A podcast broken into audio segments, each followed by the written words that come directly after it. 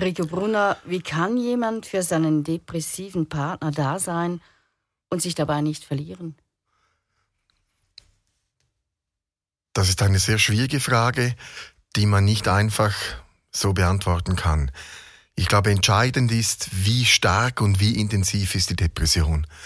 Für mich ist es wichtig, da zu sagen, dass wenn jemand eine, eine leichte Depression hat oder Stimmungsschwankungen hat, dann geht es darum, dass man dem Partner Zeit gibt, aus diesen Phasen wieder herauszukommen, dass man ihn nicht unter Druck setzt, dass man nicht das Gefühl hat, ja, ich motiviere ihn mal, weil es nicht um Motivation geht, sondern es geht da um, um, um ein grundsätzliches Verhalten, damit die Depression nicht mehr auftritt. Ich glaube, das ist das Wichtigste, wenn man einen Partner hat mit einer leichten Depression, dass man da nicht das Gefühl hat, ich kann den jetzt rausreißen aus dieser Depression und dann ist nachher wieder alles gut, sondern dass man das wirklich ernst nimmt und sich da auch mit dem Partner zusammen darüber unterhält, wie man den Weg gemeinsam gehen kann.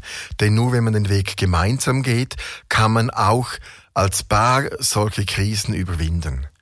Wenn jemand aber ganz schwere Depressionen hat, dann muss man auch ganz ehrlich sein und die, sich die Frage zuerst stellen, hat man als Partner genügend Kraft, den Partner, den man liebt, zu begleiten, wenn der eine ganz schwere Depression hat. Und das ist eine sehr unspektakuläre Aussage, weil man ja sagt, ich liebe den Menschen, ich lasse ihn um keinen Preis im Stich.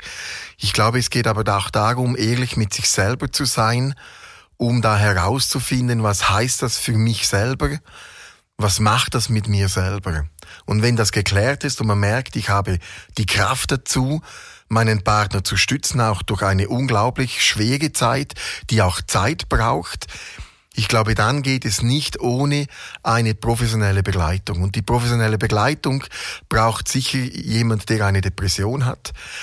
Aber unter Umständen macht es sogar Sinn, dass derjenige, der keine Depression hat, der nicht direkt betroffen ist, dass auch derjenige sich begleiten lässt, damit er nicht Probleme in sich hineinfrisst, Probleme verdrängt, sondern dass er sich dem Ganzen stellt, der Situation ins Gesicht schaut, denn nur so ist es möglich, langfristig gesehen zu einem guten Ergebnis zu kommen, das dann beiden hilft. Es nützt ja nichts, wenn man einem Partner hilft, aus der Depression herauszukommen und man danach selber drei, vier Jahre braucht, um sich zu erholen.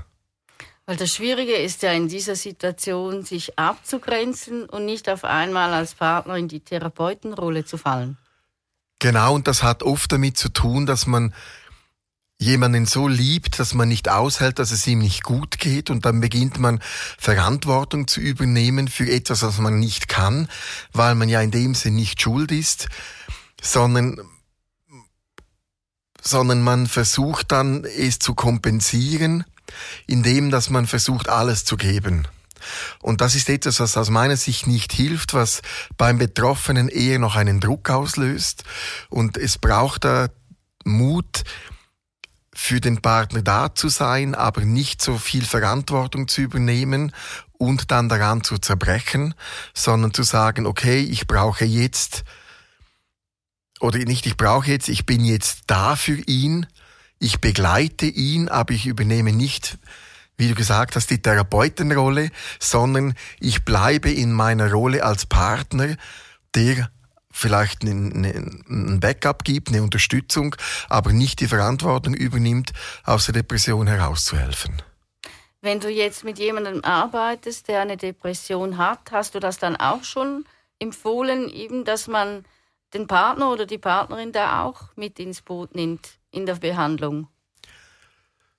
Das ist auch schon geschehen, dass man darüber gesprochen hat. Aktuell war, ist es so, dass ich in den letzten zehn Jahren niemanden jetzt vom Umfeld einbezogen habe. Das hat zum Teil auch damit zu tun, dass die ganz schweren Fälle, wo es dann wirklich notwendig ist, die oft klinisch behandelt werden. Für mich ist es aber wichtig, wenn ich mit Menschen arbeite, die Depressionen haben, wenn es um Gespräche geht, dass man offen redet, dass man transparent über die Problematik spricht und dass man dem Klienten eigentlich Zeit gibt, einen Weg aus der Depression herauszufinden. Man hat immer das Gefühl, dass man jemanden aus der Depression herausziehen muss, aber die Leute müssen den Weg herausfinden und da muss man sie begleiten. Und Angehörige brauchen auch dann Unterstützung, vielleicht wenn sie von jemandem, der depressiv ist, überfordert werden. Und wenn man in einer Begleitung jemand, der depressiv ist, stützen kann und hilft, dass er den Partner nicht überfordert, was möglich ist, dann braucht, brauchen die Angehörigen auch nicht in jedem Fall Unterstützung. Aber ich glaube, das ist ganz wichtig. In dem Bereich funktionieren pauschale Aussagen nicht, weil der individuelle oder die individuelle Situation da wirklich entscheidend ist. Es kommt ja dann manchmal auch vor, dass man das gar nicht so richtig merkt. Also der Partner oder die Partnerin schlittert, hat man das Gefühl da so rein.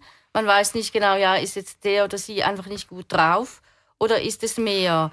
Wann äh, empfiehlst du, dass man da wirklich genauer hinschaut, wenn der Partner irgendwie einfach nicht mehr, ich sag mal, funktioniert? Sprichst du jetzt von demjenigen, der eine einen depressiven Menschen begleitet oder vom Depressiven selber? Also vom Depressiven, der quasi, man merkt, er ist irgendwie, er oder sie nicht mehr gut drauf. Man sieht das, kann es aber nicht richtig einordnen und fühlt sich dann entsprechend als Angehöriger oder Partner so ziemlich hilflos, was man jetzt machen soll. Ich glaube, wichtig ist, wenn man merkt, dass es sich wiederholt und dass daraus ein Muster oder Verhalten sich entwickelt, dass man versucht, es offen und direkt anzusprechen. Nicht indem, dass man aus der Depression ein Problem macht, nach dem Motto, du hast Probleme, dir geht es nicht gut, äh, du brauchst Hilfe, sondern dass man vielleicht auch auf eine andere Art beginnt und sagt, ich merke, du hast es schwierig in letzter Zeit, wie ist es denn für dich? Dass man nicht das Gefühl hat, ich muss jetzt entscheiden, dass der Hilfe braucht, sondern dass man denjenigen zuerst abholt und überhaupt mal fragt, wie kommst du mit deiner Situation zurecht? Brauchst du denn Hilfe oder kannst du es alleine machen? Und ich glaube, wenn man mit Menschen, die eine Depression haben oder eine beginnende Depression, wenn man da beginnt zu sprechen, hilft das erstens der Depression und zweitens bewirkt es auch, dass jemand, der ein Problem hat, nicht hineingedrängt wird in das Problem, dass er sich übermäßig stellen muss zu einem Zeitpunkt, wo er vielleicht noch nicht kann oder will.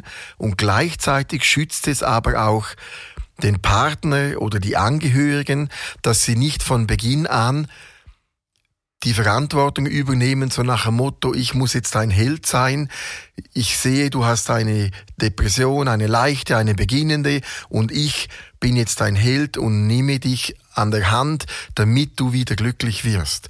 Weil was man oft vergisst ist, wenn man jemanden im falschen Rhythmus oder im falschen Tempo fast dazu zwingt, dass es ihm besser geht, ist das eine Form von Entmündigung und gleichzeitig löst man beim Gegenüber, weil er das merkt, eine defensive Grundhaltung aus.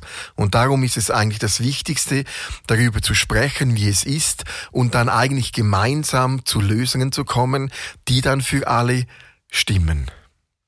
Wenn jetzt jemand mit einer Depression bei dir in Behandlung ist und der Partner oder wer auch immer im näheren Umfeld merkt, ich bin da trotz allem überfordert und dann auch zu dir kommt, wie arbeitest du dann mit jemandem aus dem Umfeld? Also da geht es vor allem darum zu stärken, dass man die Situation aushalten kann. Man kennt ja so den, den Ausdruck, mir, mir lastet eine Tonne auf der Schulter. Und, und dieser Ausdruck heißt eigentlich, mir ist das Gewicht, was ich trage in meinem Leben zu viel. Und gerade bei Angehörigen, die Menschen stützen, die sie vielleicht eine Zeit tragen oder begleiten oder ziehen oder mitziehen, denen geht oft die Kraft aus, weil sie brauchen ja auch Kraft fürs eigene Leben, für die eigenen alltäglichen Dinge. Und wenn jemand zu mir kommt, der jemanden stützt, dann geht es darum, diesen Menschen zu stützen auf der einen Seite, damit er wieder zur Kraft kommt, aber auf der anderen Seite auch die Energiefelder so zu stärken, dass er vielleicht auch sein Verhalten weiterentwickeln kann, dass mit dem Ziel, dass er denjenigen stützen kann, ohne dabei so viel Kraft zu verlieren, wie bis anhin und vielleicht auch neue Strategien zu entwickeln, damit man aus dieser neuen Strategie heraus mehr in der eigenen Kraft und Stärke bleiben kann. Was ist das, was du am meisten empfiehlst, was jemand machen kann, der merkt, ah, jetzt wird es mir zu viel, ich gebe mir zwar Mühe, eben ich liebe meinen Partner, meine Partnerin, aber ich, ich kann das irgendwie nicht mehr.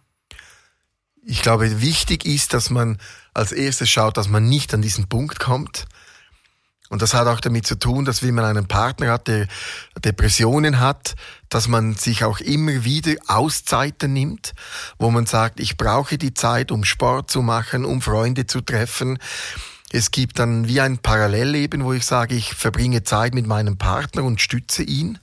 Ich verbringe aber auch Zeit in meinem Leben, mit meinem Leben, damit ich daraus Kraft schöpfen kann, meinen Partner zu stützen. Und somit ist der Ratschlag an jemand, der sagt, ich kann nicht mehr, mir wird alles zu viel, dass man eigentlich dann sagt, okay, dann ist dein Anteil an deinem Leben zu klein geworden. Und darum hast du keine Kraft und kommst eigentlich da hinein, dass dir dann auch beginnt, die Stärke, der Lebenswille, die Lebensfreude abhanden zu kommen. Und ich glaube, das ist etwas, was ganz wichtig ist. Wenn man jemandem helfen will, dann muss man stark sein.